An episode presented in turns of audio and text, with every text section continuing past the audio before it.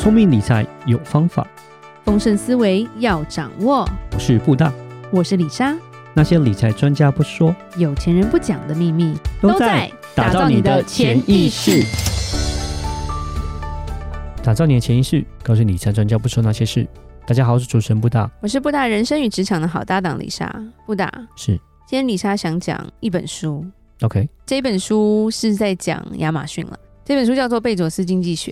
嗯，那其实他讲了，就是有一个三大原则跟七个法则，就是为什么他成功了。是说真的，我们在台湾可能不太能够理解，说，哎，贝佐斯他对美国的影响有多大？嗯，其实他是一个完全改变了美国人消费习惯的一个人。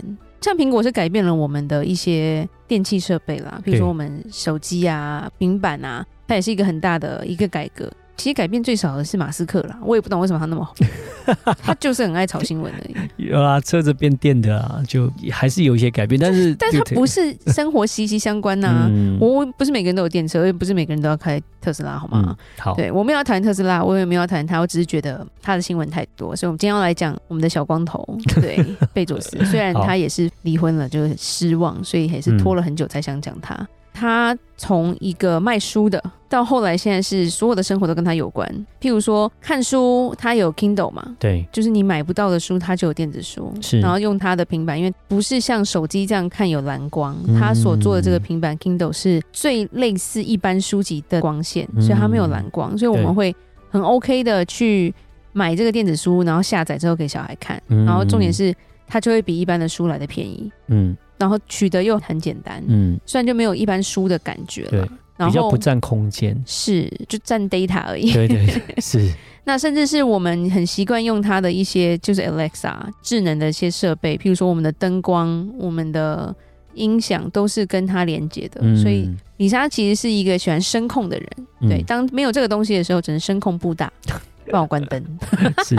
帮我按这个 这样子，对，嗯、现在是直接可以跟他说早安或者是晚安，他就会帮我开灯或是关灯，嗯、甚至可以调节灯的亮度，或者是叫他放音乐，然后音乐的一些声音大小，他都能够做到，甚至是闹钟，就是都不用动手动口就好了。对。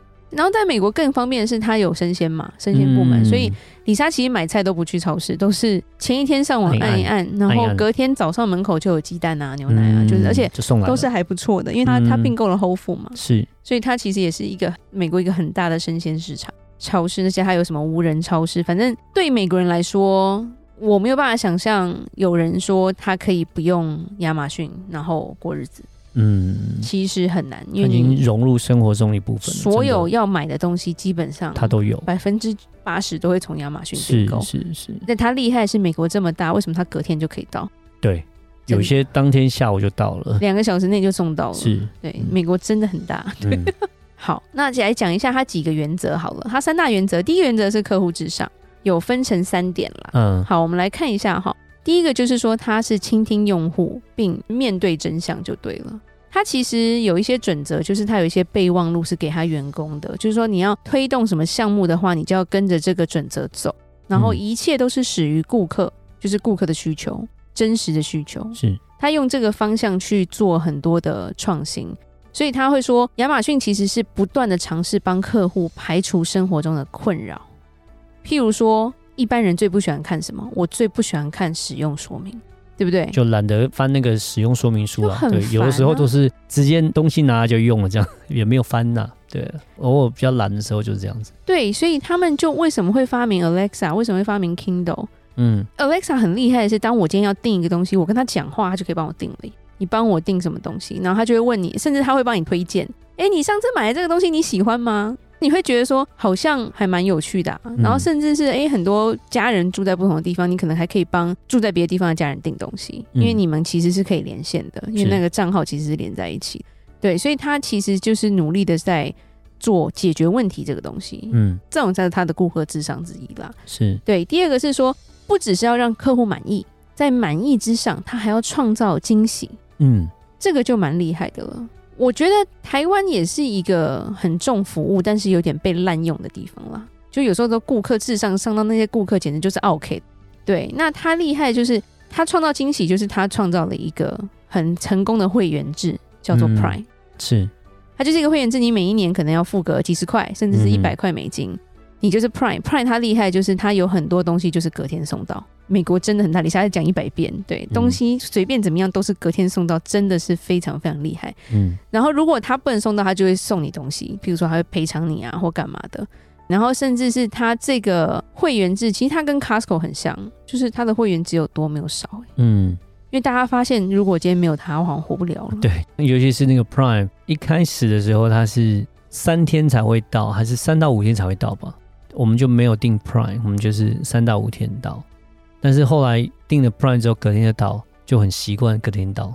然后呢，很习惯以后就每年就是那个会员就给他定下去。然后后来回台湾发现 台湾那么小，为什么还不隔天到？很不习惯。虾皮怎么还也是要三天？奇怪嘞。有些还要等很久，对啊，等到都我都忘记我订了，然后收到讯息说，哎，对哈，我怎么忘了？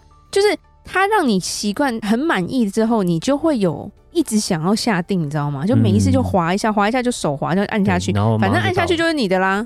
它厉害就是说，把它变成一个生态系统，在它里面，它就是要把十一住行全部都灌进去，嗯，它要把多元化打进去，所以让你对它产生一个依赖，嗯，它就有一条龙的服务了，对对，甚至你看你讲话就可以订东西了，你懒得扫网页没有问题啊，你问 Alexa 就好了，嗯，然后。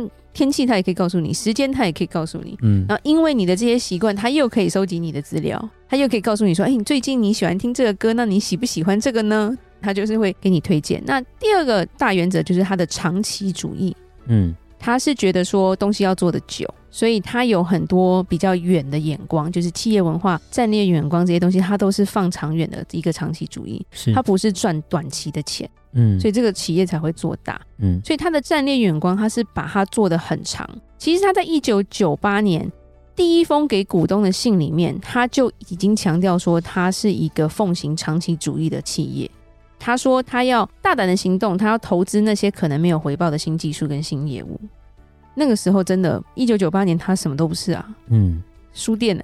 那时候是真的就是卖书而已。不过他很厉害的是，他最终发展了他最大的云计算业务，就是 AWS 了。嗯，对，他其实真的是非常非常厉害。嗯，他做了这个很大的云端，然后他现在估值算是全球最先进的云计算公司嘛。嗯，对，他超过那个微软。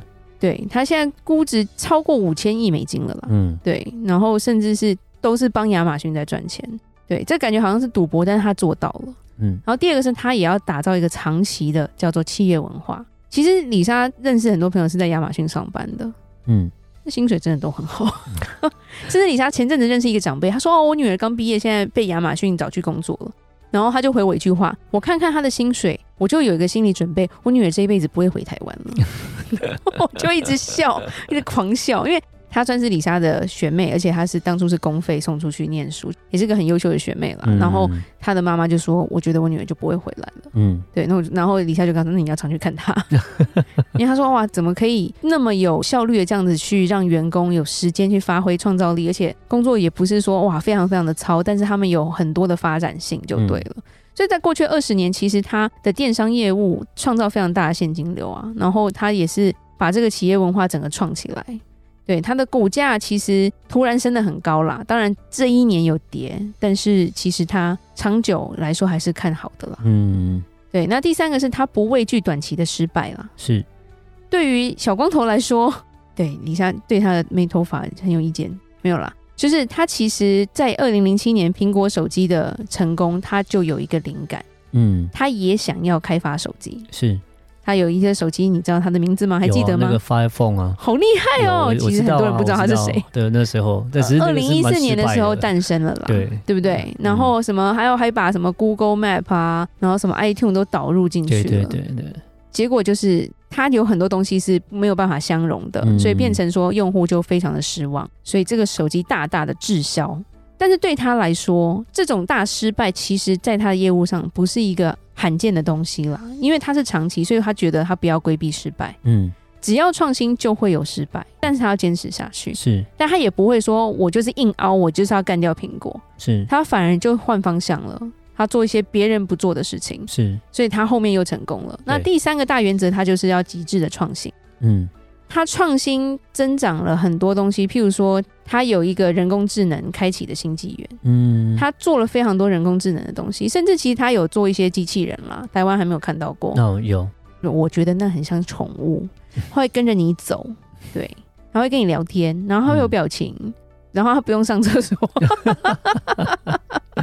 人工智能飞轮，它打造了一个学习机器啦，嗯、然后它分析了海量的数据，甚至是说，它还打造说它的 Alexa，如果是有萤幕，它可以教你做菜。嗯，你直接跟他讲话，说我今天要煎牛排，怎么煎，马上他就开始教你了。对，甚至它也可以当家用电话来做，所以它做了非常多的创新，跟在金融上、零售上、在医疗上，其实都会看到亚马逊人工智能的身影啦。这一本书其实讲很多他的一些 strategy，就是他的一些战略，然后其实蛮厚的一本书，但是里莎就是把它变成一个非常缩短，然后大家其实如果不看也是可以了。那他现在其实也投资在太空项目了，嗯，很奇怪，都跑到地球以外了，那李莎就没有办法理解了，对，但是他有讲说。他不会停止他的一个进步就对了，他一定会继续往前进。李莎想讲是贝佐斯经济学，它就像是一个金矿了，你一直不停的去看它，去研究它，就像在挖矿一样。我们就是会学到不同的东西。是，那今天我们就先聊到这吧。那有任何关于理财的问题，欢迎留言或寄信给我们。如果你喜欢今天的节目，请给我五星评价，而且你的每一个留言我们都会看哦。打造你的潜意识，让你谈钱不再伤感情。我是布大，我是李莎，我们下次见，拜拜。拜拜。